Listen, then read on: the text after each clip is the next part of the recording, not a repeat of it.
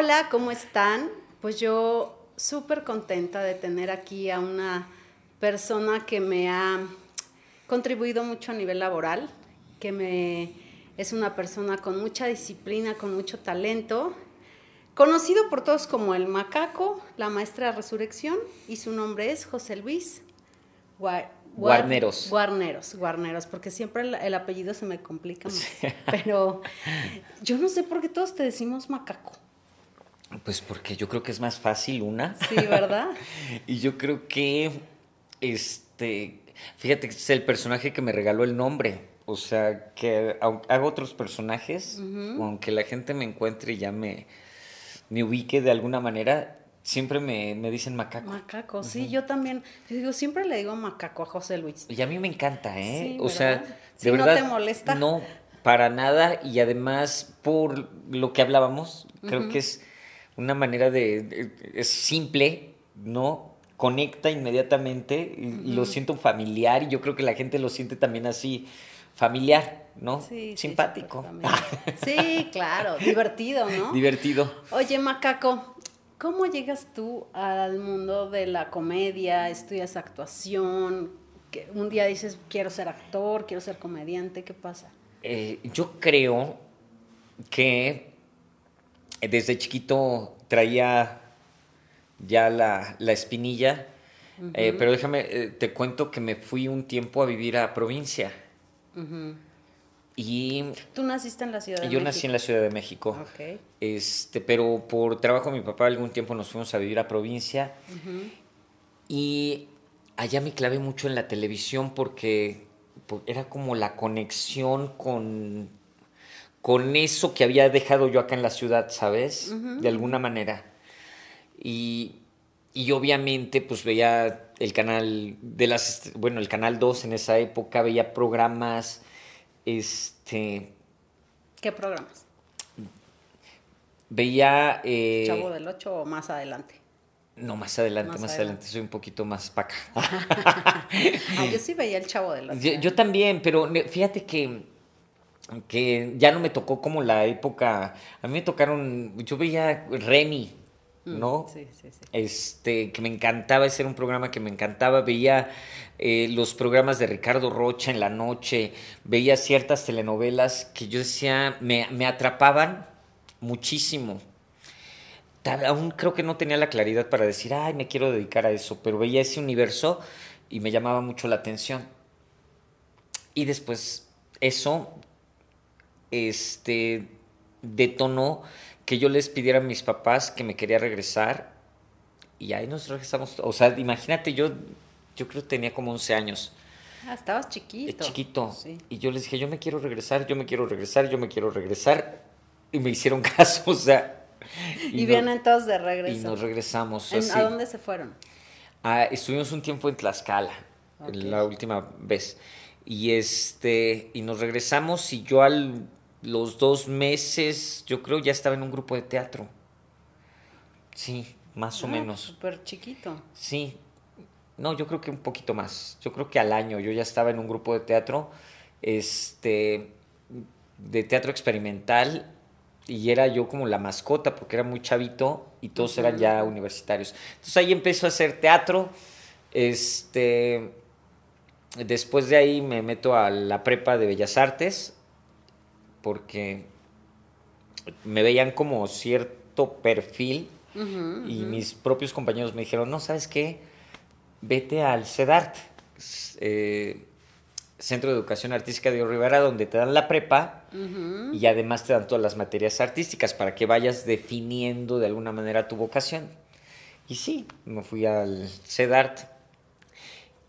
Y, pero yo ya hacía teatro, hacía teatro con este grupo ya había hecho algunas cosas este, por ahí también de, teatro que, y otras cosas que yo experimentaba también. ¿Pero hacías teatro de comedia o teatro más mm, serio? No, muy, Serio. Yo pensé que iba a ser un actor de carácter. lo eres, lo eres. Los comediantes. Bueno, sí, sí. Pero este, yo iba con esa con esa... Este, con ese foco. Ajá, con ese foco. Y termino la prepa. Y mi maestro de la prepa me dice, tienes que irte al CUT, al Centro Universitario de Teatro.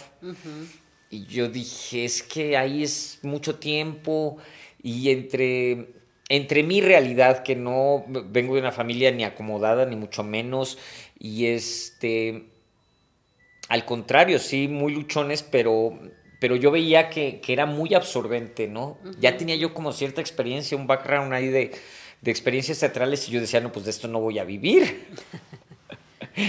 no, sobre todo el teatro que es tan difícil, ¿no? Es complicado. Y entonces dije, no, me voy a hacer este, una carrera y el teatro lo voy a, lo voy a dejar ahí. De hobby. Exacto. Y entonces me voy a la UNAM, hago el examen para la UNAM y para la UAM hice los dos, fíjate, y me quedé en la UNAM. En la UAM creo que también, pero, pero me gustó más la UNAM. ¿Examen de qué? De la carrera de psicología. Ok. Este, yo en realidad quería comunicación, pero ya ves que es una carrera muy saturada, entonces me voy a psicología. y duré dos años, tres, ¿no? Pues casi la acabas, ya te hubieras aventado el último año. Eh, pues sí. Pero no era lo tuyo. No. Era lo tuyo. No, dije, no puedo con esto. Y ya me regresé a, a Bellas Artes, a la Escuela Nacional de Teatro, a hacer la carrera ya en forma de teatro, dije, no, pues esto es lo mío. Me, Ahí terminé de definir que si era lo mío y, terminé de decidir eh, la forma en la que quería vivir. Y yo quería vivir haciendo lo que a mí me gustaba hacer, aunque no tuviera este mucho, ¿qué te diré? No buscaba la fama, buscaba eh, tener un foro de expresión, algo donde poder decir lo que yo quería decir y dónde poder expresar mis ideas y, lo que un actor quiere expresar, pues. Sí, que, son como formas de transformar eh, cosas internas y emociones y muchas cosas. ¿no? Exacto, sí, y una visión de la realidad muy particular que creo que este, tienen los artistas en general, ¿no? Yo en esa época no sabía, no, no lo podría definir como ahora, pero sí me interesaba más que, la fama como tal, este, poder decir lo que yo quería decir. ¿No sabías que después ibas a ser la Britney? No lo sabía, fíjate. no lo sabía. Digo, entiendo que tiene su lado seductor también esto de la fama, pero también es algo tan intangible y tan relativo. Y tan, volátil, ¿eh? Exacto. hoy eres famoso y mañana nadie se acuerda de ti. ¿no?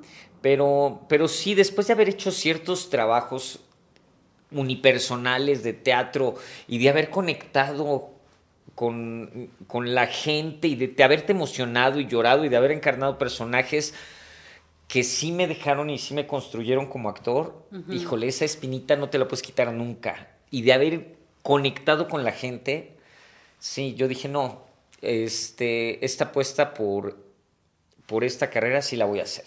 Y sí, regresé, hice la licenciatura y a partir de ahí este, termino la carrera, ¿no? Yo seguía trabajando en algunas cosas, ya ves que este, siempre se da, ¿no? Que en la carrera pues, te llaman para hacer ciertas cositas. Este, trabaja mucho en teatro infantil porque era, este, era lo que podíamos hacer, porque la carrera era en la tarde y hacíamos teatro infantil en la mañana. Y este, termino la carrera, y me meto a trabajar en otra cosa completamente diferente, ¿no? este, Hacía evaluaciones de calidad de servicio. En, Estados Unidos se conoce como shopper, Ajá. ¿no? Pero aquí en México éramos evaluadores de calidad de servicio. Entonces iba a restaurantes, a tiendas, compraba, pero como, como incógnito, ¿sabes? Entonces yo en realidad lo que hacía era una evaluación pero sabes que siempre he sido como muy... Entonces, inmediatamente después de, hacer ciertas investigaciones, pues ya, ya sabía cómo hacerlas, ¿no? Y después me volví como... Empecé a liderar por proyectos, ya clientes, y, me iba muy bien en esa, en esa empresa, la verdad. ¿Y qué te regresa al, al, medio de la actuación? Una terrible depresión de no estar haciendo otra vez lo que tenía que hacer yo en la vida, que era actuar. Entonces... o sea, te iba muy bien, creciste, me iba muy bien, fue la primera vez que me fui de mi casa, este, renté un departamento, estaba muy, me trataban muy bien mis jefes, o sea, te digo, ascendí rapidísimo, creo que al mes yo ya eh, tenía un puesto y después tenía otro y después ya tenía otro, me iba muy, muy bien, era este capacitador aparte, o sea, se me da, ¿no? Tienes esa habilidad, tienes la Sí, yo creo que todos tenemos, pero no era lo mío, ¿sabes? O sea, sí comunicaba, sí, pero no era lo mío. Entonces un día dijiste, esto no es lo mío, o te empezaste a sentir mal. Me empecé a sentir mal y no me daba cuenta por qué. Entonces ya... Mal, estabas de mal humor, no, eh, no te querías No, no, dormía y dormía y dormía, y como quedaba cerca mi oficina de donde yo vivía, te ibas a echar pestañas. Yo llegaba a la computadora y decía, me entraba un sueño que decía, no puedo, no puedo, voy a mi casa tantito y regreso y me, iba y me dormía todo el día. Este, y al otro día, o sea, no puedo, no entiendo esa época de mi vida, este, porque dormía todo el tiempo, dormía todo el tiempo así. Este, yo creo que es una como evasión, ¿no? Depresión y evasión, sí. Y en eso me habla Ariel Miramontes, en ese proceso de que yo no sabía qué estaba pasando conmigo, este, pues cuando estás en donde no, no, Donde no eres feliz. Exacto, puede que te paguen muy bien, puede que no, pero no. Entonces me habla y me dice, ay, vamos a hacer un show, este, quiero que vengas, que, este, un show de, de cabaret. Y entonces me voy este, un día a su casa eh, y empezamos a rebotar ideas y me encantó la idea. Y empezamos además tú eres súper creativo para eso, ¿no? Te encanta escribir. Me gusta, sí. Bueno, ahí empezamos, fíjate, que a escribir. Hicimos eh, shows infantiles y, pues él, éramos, él y yo en realidad y nos sentábamos a escribir los shows y después hicimos nuestro show de bar, de teatro bar y este y pues ahí andábamos picando piedra. Este él ya había trabajado con Mara, con Mara Escalante. Pero Mara se había ido a la India. Y entonces él, eh, él, se quedó con la espinita del, de la comedia. Y pues a quien llamó, pues al chistoso de las fiestas. Sí, claro. al que tenía talento para hacer reír. Exacto, porque eso lo cuenta él de alguna manera, siempre dice, es que tú llegabas a una fiesta y agarrabas el micrófono y bueno, ¿no? y, y, pues nos juntamos un poquito, se juntó la necesidad con las ganas de hacer reír y empezamos a escribir, hicimos nuestros shows y a partir de ahí empezamos a picar piedra. Regresa Mara de la India y nos juntamos los tres y entonces ya viene como este proceso de empezar a, hacer televisión. Que es María de todos los Ángeles. Que es, fíjate que antes hicimos, empezamos con Televisa Deportes, hicimos varios eventos que en las Olimpiadas, que en los Mundiales, éramos como el elenco de, de, Televisa, Deportes. Televisa Deportes. Y teníamos María de todos los Ángeles enlatada. Ok.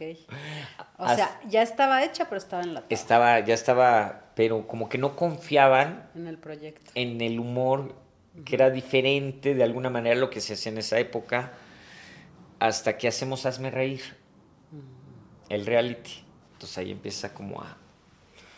Digo, quedamos en segundo lugar y, es cuando creo que confiaron en nosotros y a todos nos dio como a mí, bueno, aunque yo no debería, o sea, yo no tenía que, tendría que aparecer en, pantalla, pero hice una vez al macaco y el macaco se posicionó, yo creo que como el, del, el más conocido de los desconocidos, aunque no tenía que, aparecer, ¿no?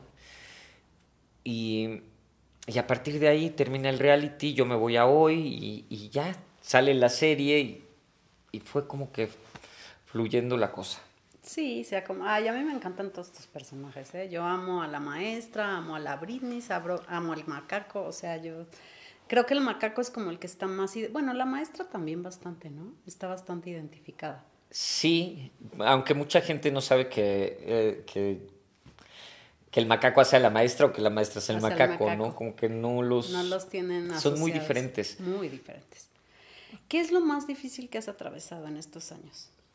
Lo más difícil, híjole, yo creo que la... Por un lado, ciertas pérdidas que no son... eh, ¿Qué te puedo decir? Que no he podido eh, todavía entender ni superar ni aterrizar. Este, ¿Pérdidas de personas? ¿Te Sí, refieres sí, a sí, sí. pérdidas? La más importante de mi papá, que, que fue hace año y medio, eh, y que, y que fue tan rápido y tan fuerte que, que no, ¿sabes? Que todavía no Eh, sí, que creo que es lo más difícil que me ha tocado vivir en la vida, eso sí, porque todo lo demás, cuando te das cuenta de que la vida es tan frágil y que las personas que están contigo en algún momento ya no están Se van a ir, claro. se van a ir, te cambia la visión de la Como vida. que te dejas de preocupar de cosas que de repente no son tan importantes, ¿no? Así es. Como compartir el tiempo con, con las personas que amas. ¿De qué murió tu papá? De cáncer. De cáncer. De cáncer y, y nos enteramos pues ya muy tarde. Este, y fue un, ¿cómo se llama? Pues fue muy rápido. Fue muy rápido y como no había mucho que hacer, pues estuve en mi casa y este, y fue ver el deterioro día con día. y fue muy, muy difícil, pero también de muchísimo aprendizaje, que apenas, es que lo vives como un shock, ¿sabes? Sí, Yo siempre y- dije, Y, y tardas como en digerir, ¿no? Y hay dolor, hay mucho dolor sí. en esos procesos. Sí, y como que no lo, no lo asimilas. Yo lo viví, si te lo cuento así, fue como un, un sueño, pero yo creo que está uno en shock hasta después empiezas a entender la, la ausencia y viene una época de mucha tristeza y después viene como asentándose como cierta información y, y pues a entender como ciertas cosas. ¿A qué le teme el macaco? ¿Qué le da miedo? ¿Qué me da miedo? Híjole, me da miedo este, ese, esos segunditos antes de entrar a escena. Esa adrenalina de... Esa adrenalina sí me da, o entrar al aire, así en el Ajá. 5, 4, 3, 2, siempre es, son segunditos que le ponen un sabor muy especial a mi vida, la verdad. Este, ahora ya le tengo menos miedo a otras cosas. Este, me da muchísimo emoción, entre miedo y emoción, entrar a un escenario lleno o entrar a, allá a la pantalla, esos previos de 5, 4, 3, 2, y vas, ¿no? Eh, Siempre es, como adrenalina. No importa que llevas un año haciendo la misma obra, te pasa eso siempre. Exacto, no, no. Siempre, incluso ahorita que llevo un año haciendo Lagunilla, este, empieza el musical y aplauden. Y antes de abrir la cortina siempre está el vamos, ¿no? Sí, claro. este siempre hay mucha, mucha emoción y miedo de al, o sea, de sí, no sabes qué pueda pasar, ¿no? Sí, claro. aunque ya tengas dominado, cada función es diferente y cada público es diferente, entonces, Que esa es la adrenalina del vivo, del teatro, de pues vas y lo que dices, dices y lo que pasa, pasa, ¿no? Sí, y sí, es sí. mucha adrenalina que de pronto también se volvió hasta, siento yo, un poco adictivo, ¿no? A esta sensación de...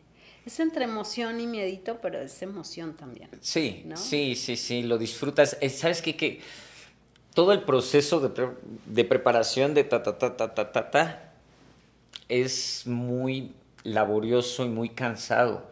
Desde Sí, bueno. Yo me levanto a las 5 de la mañana para llegar y entrar, o sea, una hora en lo que me despierto, me desinflamo. no, Sí, me baño, sí, me preparo, me cambio, le doy una lidita al guion. Este, vámonos al canal una hora y una hora de maquillaje y una hora de junta. Este, y es muy cansado. La gente cree que, que llegas así en... No, no, no, no, se requiere de mucha disciplina. Sobre todo ahorita que yo te decía cuando llegaste, te dije, es que estás haciendo teatro, pero programa en vivo, pero la serie, pero, la, pero el otro reality, o sea, es mucho el tiempo y es mucho la disciplina que necesitas para estar ahí. Yo a ti te considero una persona muy talentosa y muy disciplinada, que no todo el mundo lo tiene. O sea, yo, yo te recuerdo siempre eh, en, tiempo, preparado, este, haciendo lo que te corresponde. Y eso también, pues, es, un gran trabajo y, y, se requiere de mucha disciplina para todo eso. Sí, sí, algo que me aplaudo sí, sí, sí. es que no he dejado de hacer absolutamente nada de mis compromisos este, que tengo, ¿no? Aunque esté muy cansado. Ya cuando arranco, ya cuando me pongo a platicar contigo, ya cuando ya fluye porque ya me siento como en contacto con... Eh, cuando entro a escena, ya todo lo de atrás no importa, ¿sabes? Sí, claro. Este, la energía de la gente, la risa, este, me... Eh, suena muy cursi, pero sí es el alimento, ¿no? es que se me olvida todo lo demás. Se me olvida lo cansado que es. Exacto. Y me obliga a tener una energía, la energía que se necesita para estar arriba de un escenario. Y este, o para estar aquí frente, platicar, conectar con la gente, este, es algo que, que yo agradezco a, a los medios, ¿no? El poder conectar con, con tanta gente que te ve y que, y que en la calle me, tratan tan amablemente, ¿sabes? Claro, porque además te, conectas, o sea, tus personajes conectan, pero porque, porque te digo que tienes como, como esta capacidad de construirlos.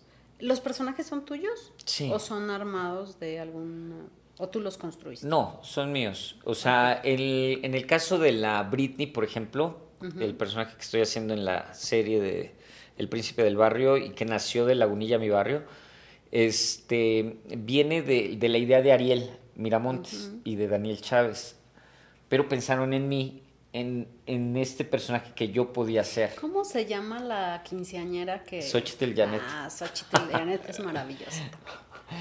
Este, y pensaron en mí y yo ya le di como, o sea, pues le prestas la voz, el, ¿no? claro. Entonces, este, pues sí puedo decir que también es mío. Sí, claro.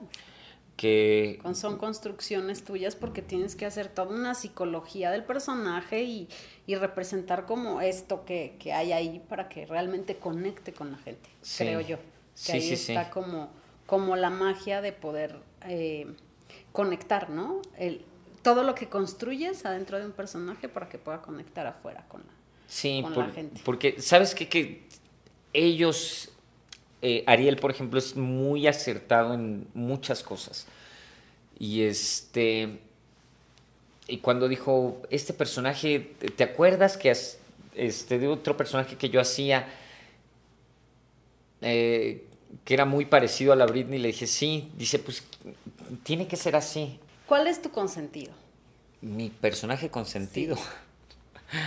Ay, pues es que todos tienen una cosa especial para mí. Digo, el macaco, por ejemplo, te digo que me regaló el nombre. Y creo que el, el, como la posición en el público de un personaje bien hecho. Este. Todos tienen una partecita tuya. Sí, sí. Obviamente, que, hace catarsis de alguna manera. Yo creo que sí. Yo creo que sí. Este.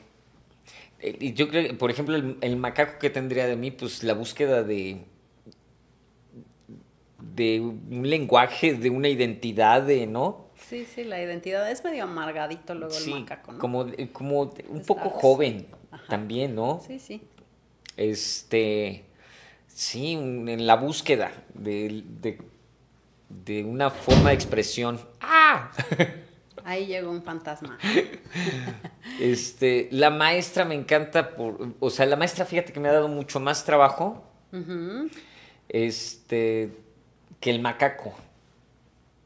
¿Te ha dado más trabajo en construcción del personaje? No, me ha dado más trabajo, trabajo. Ah, sí. O sea, ah, trabajo. Me llaman más para ser la, maestra. Ah, es que la maestra es muy divertida también. Es que entra en, en cualquier contexto. Sí, sí, sí. Este, y además es un personaje que habla solo. yo creo que ese es mi alter ego un poquito. Decía René Franco, me dice, oye, ¿y la maestra no es como tu alter ego? Yo creo que sí, pero es... A través de la comedia y de hacer reír, ¿haces catarsis del dolor que tienes? A veces sí. ¿Sí? Sí, yo creo que... ¿Tú te eh, ríes de lo que te duele o no? Sí, fíjate que yo creo que la ironía es, viene después de haber pasado por cosas muy difíciles, pero después de haberlo superado. Yo creo que yo soy, me río de muchas cosas, eh, soy muy irónico en, mi humor. Este, pero es un privilegio que solo te puedes dar tú, ¿no? Que no puede, yo, yo no convivo con la idea de que alguien venga y se ría de, de ese tipo de dolores, ¿no? Exacto. Son luchas propias, batallas que has ganado tú. Sí, Entonces tú tienes el derecho de, reírte de eso. Ya cuando te ríes sí haces catarsis y yo creo que la risa en ese sentido es muy sanadora. Porque cuando nos reímos del, no sé, de cuando yo iba a la escuela y no tenía para el pasaje, bueno, si te lo cuento puede ser una tragedia, pero a veces sí, o sea, a veces me pasó, ¿no? Que, vas a la universidad y dices, ¿qué hago? ¿Me compro un, pan o, me voy en metro, me voy caminando y decides, este, pues irte caminando y comprarte o, ¿no? Sí, claro. Este, pero esas son cosas de las que solo te puedes reír tú. y cada uno, ¿no? Sí, cada uno. Pero, por ejemplo, a mí me parece que, el rubro de los comediantes, eh, tú eres actor, pero has caído mucho en, el, en, la, comedia. Es intenso. O sea, yo, yo te doy mi opinión, eh, trabajar con comediantes es lo más complicado del mundo. Son complicados, sí, sí lo son. O sea, no en tu caso, que era lo que yo te decía, porque tú eres una persona como súper fácil para trabajar pero en general no son fáciles. O sea, los comediantes son complicados eh, dentro del medio, ¿eh? y, siento que además es un es de lo que está más eh, limitado y hay más competencia y es difícil emonar como en ese como en ese lugar. No sé cómo, lo percibas tú que sí estás como allá adentro. Yo creo que sí. Sí, son temperamentales igual que pero por otra cosa, yo fíjate que hay gente que es que, algunos actores padecen mucho del ego, ¿no? O sea, en el caso de los de los de las personas que hacemos comedia, yo creo que es una primero una búsqueda de identidad, ¿no? Para encontrar el, el, tipo de humor que quieres hacer. Este y, por otro lado, como haber superado el hecho de, esto que se llama ridículo y asumirlo y decir, o sea, si hay límites, ¿no? O sea, yo, yo sé hasta dónde puedo, pero no me lo vas a marcar tú, lo voy a marcar yo. Creo que en eso radica un poquito el carácter de los comediantes, ¿no? Yo sé, por ejemplo, yo como la maestra sé qué límites tengo qué puedo hacer y qué no puedo hacer. Y, qué me pueden hacer y no, no, porque luego les digo, ¿por qué les da por cargar a la maestra? O sea, no la carguen, ¿no? Y todos, yo creo que te ven chiquito y así, ¡ah! Y, es, eso, creo que no pasa de eso, de, que no es gracioso, ¿no? Que no sé, a lo mejor a los que te cargan se les hace gracioso, pero el resultado no lo es. ¿no? Y, nada más te desacomodan todo y... Y es complicado, pero que lo entiendan es difícil, entonces a veces hay que poner como límites muy claros. Sí, claro, sobre todo como, como delimitar, pero bueno, sí me parece que el, mundo de la comedia es complicado. Sí. A mí, a mí, ¿no? O a lo mejor ha sido mi experiencia. claro, tiene su parte muy divertida, ¿no? Pero, pero sí también es como o sea, como que hay más actores, como que hay más actrices, como que hay más conductores y hay menos comediantes. Creo que está más competido y más complicado. ¿O me equivoco? No, yo creo que tienes toda la razón. Es que es difícil también un poco... ah, ¿Cómo te explico? Hay gente que, que algo, que son buenos, pero no conectan, ¿no? Sí, sí. Sí, Que es tienen que toda una técnica. Está cañón, no es, no es tan sencillo. Ajá. Y hay gente que tiene un sentido del humor tan padre, este, tan inteligente, que también los aleja un poco del, ¿no? Sí, sí, sí. Hay, hay tantas, digo, hay público para todos, pero creo que este, el, el hecho de poder conectar con la gente, eso, eso se da pocas veces y eso es algo que se tiene o no se tiene. Es Sí, como, un, sí, como un actor eh, que, que lo ves en pantalla y te transmite verdad. Y así no sea el más guapo o no sea el, el más, este, se te- se te- si te transmite un sentimiento y una emoción, conectas con él. Conectas, claro, sí, ¿No? totalmente. Y, y en la comedia es así, si alguien te hace reír por una babosada, sea este, Sí, lo sí, que sea, claro. Sí, es una energía súper poderosa. O sea, yo veo, por ejemplo, en el teatro, en cuanto salen, ¿no? Los personajes, pues ya hay ahí una- un poder y tú te das cuenta, tú lo puedes medir. Si te aplauden, si se ríen, si no. Y también debe de ser muy fuerte que salgas con todo y nadie se ría. sí, a mí ¿no? me pasó. ¿Sí? Cuando empezaba así, en, el, en uno de los primeros shows que di, este, llego al micrófono y no sé qué dije,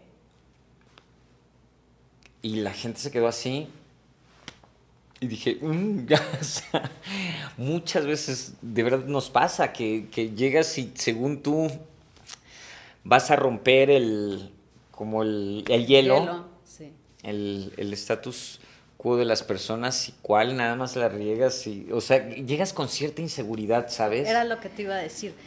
¿Qué tan inseguro te sientes de pronto? Digo, ahorita estás en una obra que es exitosa y que va mucha gente, pero hay obras a las que no les va bien.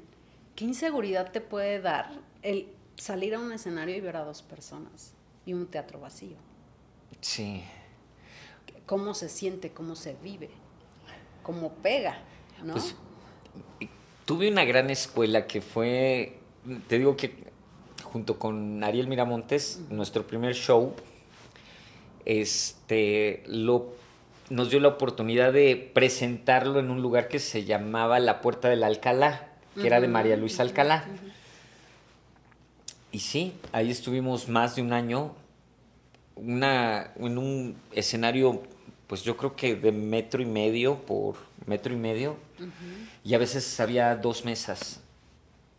Y así nos pasó cuatro meses, ¿no? Que todos los fines de semana había dos mesas. Los mismos, aparte.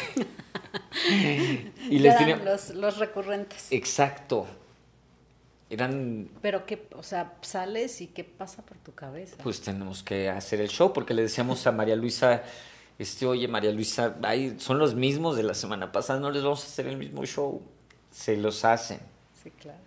Es que haya uno, sí. tienes que salir como con todo, pero sí debe de haber una parte de ti que, que se debe vulnerar con todo eso.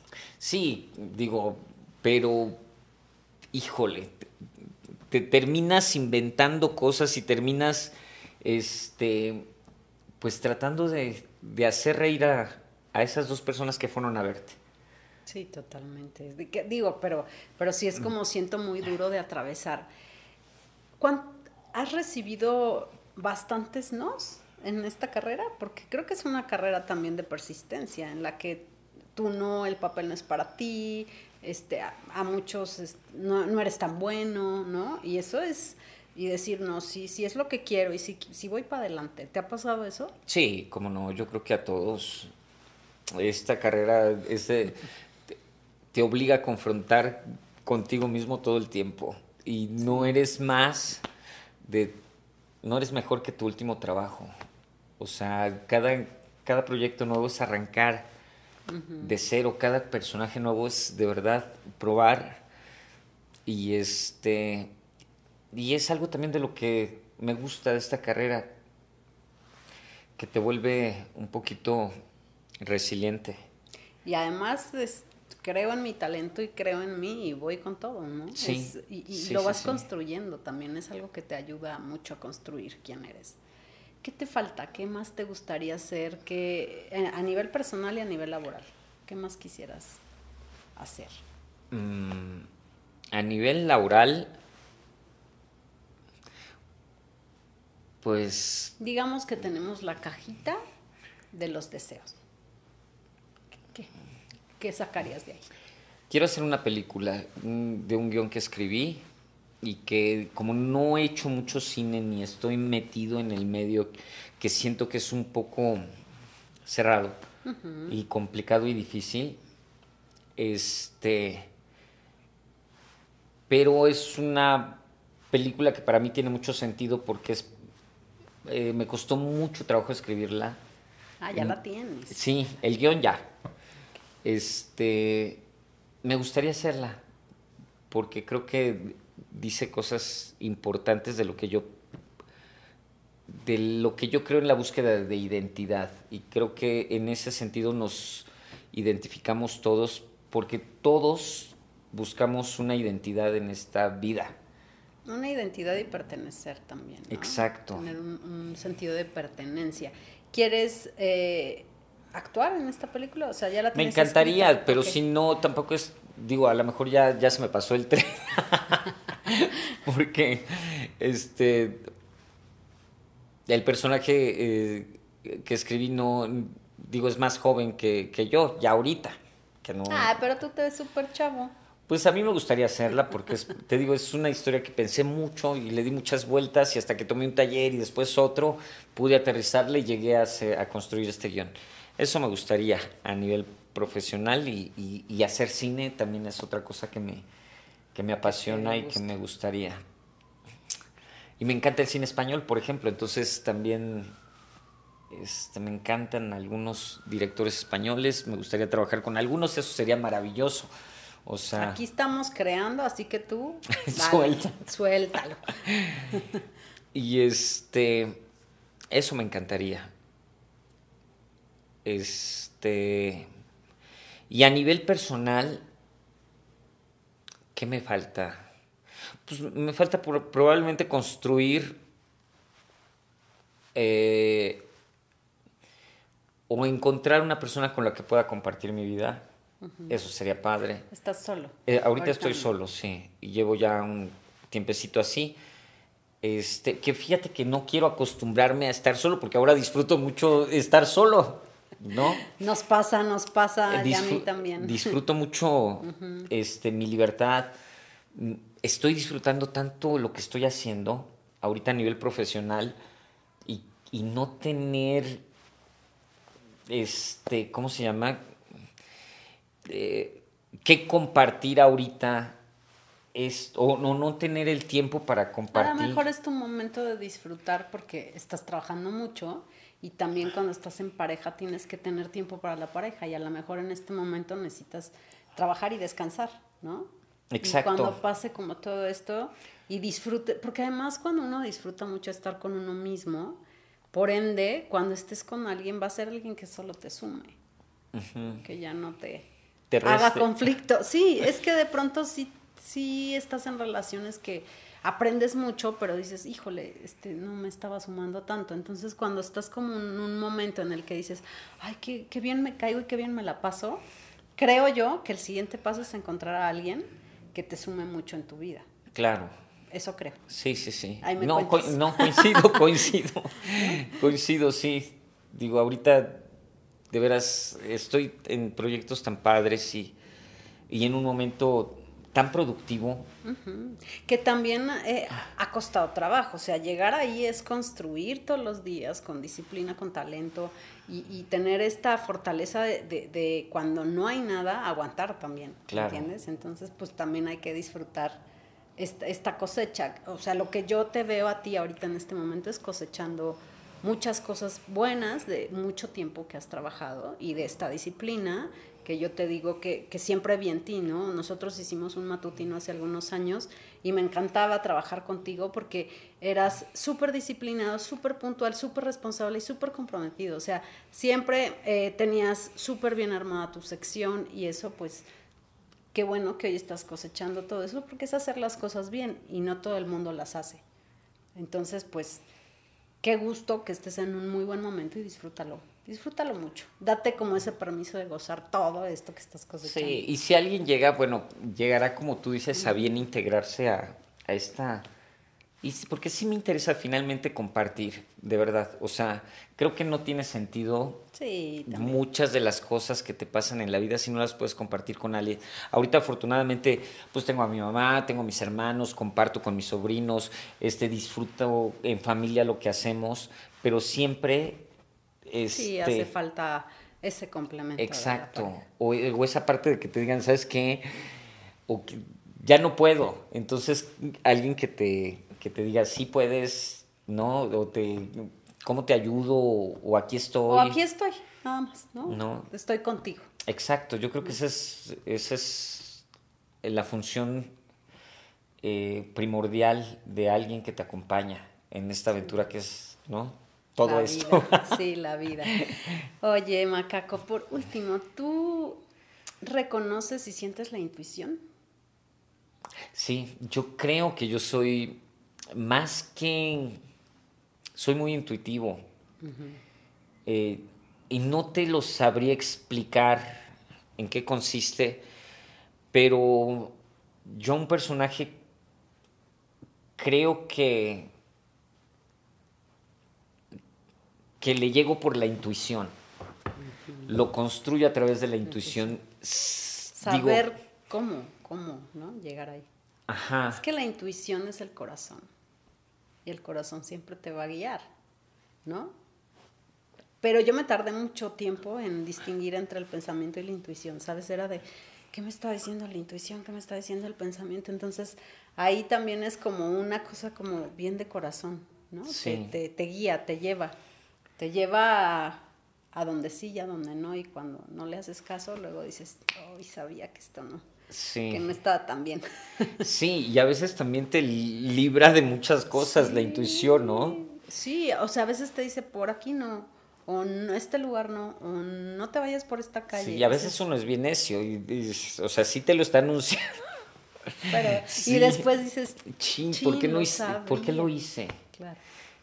Pero sí, muchas de las cosas yo creo que las he logrado a eso, a la, a la intuición de la yo creo que tiene que ver algo con la experiencia que ya traes y que hay tanta información que solo entendemos una parte.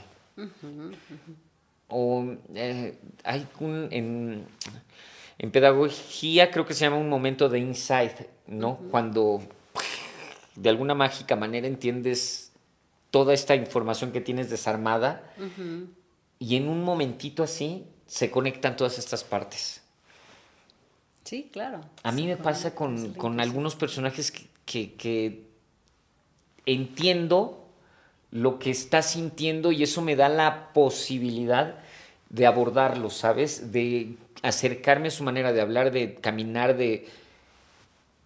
Pero creo que es a través de la intuición.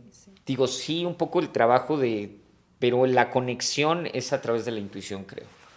Sí, pues yo, yo le puse a, esta plataforma, pero a la construcción de todo esto sí a intuición, porque, porque creo que es súper importante escucharla y hacerle caso. Y nos ayuda, pero nos ayuda a crear y nos ayuda a discernir. Y es esta parte en la que no, es lo primero que te viene y es, solo es, ¿no? O sea, ya cuando empiezas a cuestionar, pero ¿por qué sí? ¿Pero por qué no? Pero por... Ahí ya, ya se confunde un poco, ¿no? pero pues me parece muy importante también que nos guiemos por la intuición.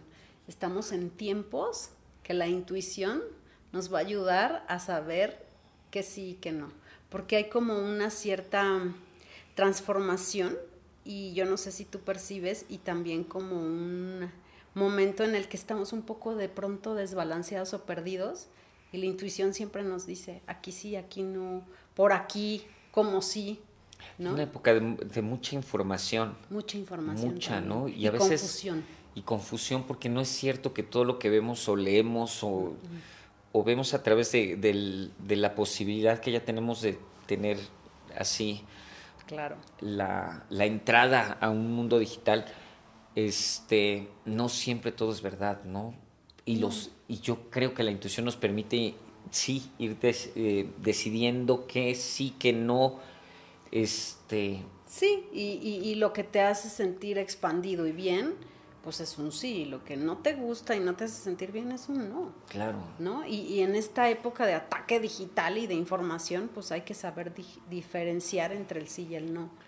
Entonces, pues yo te agradezco mucho que te hayas tomado este tiempo, que hayas venido a compartirnos un poco de, de lo que eres, de lo que haces y de tu vida personal.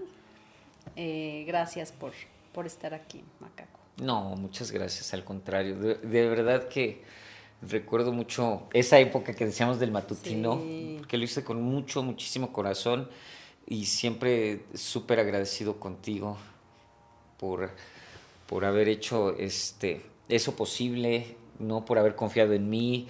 Trabajamos padrísimo. Yo, de esa época también tengo unos recuerdos maravillosos y siempre, siempre súper agradecido. No, pues yo agradecida, agradecida con todos ustedes y, y esperando también poder construir un, un, nuevo proyecto que sea así de virtuoso, así de amoroso bien remunerado y bien reconocido. Vas a ver que sí, porque también eres súper chambeadora y súper obsesiva. Entonces, también, sí. Me encanta. Sí lo soy, sí lo me encanta la idea. Pues muchas gracias. Suscríbanse a nuestro canal. Nos vemos el próximo miércoles. Déjenos sus comentarios, sus temas y nos vemos la próxima semana. Bye, bye. Gracias. Bye.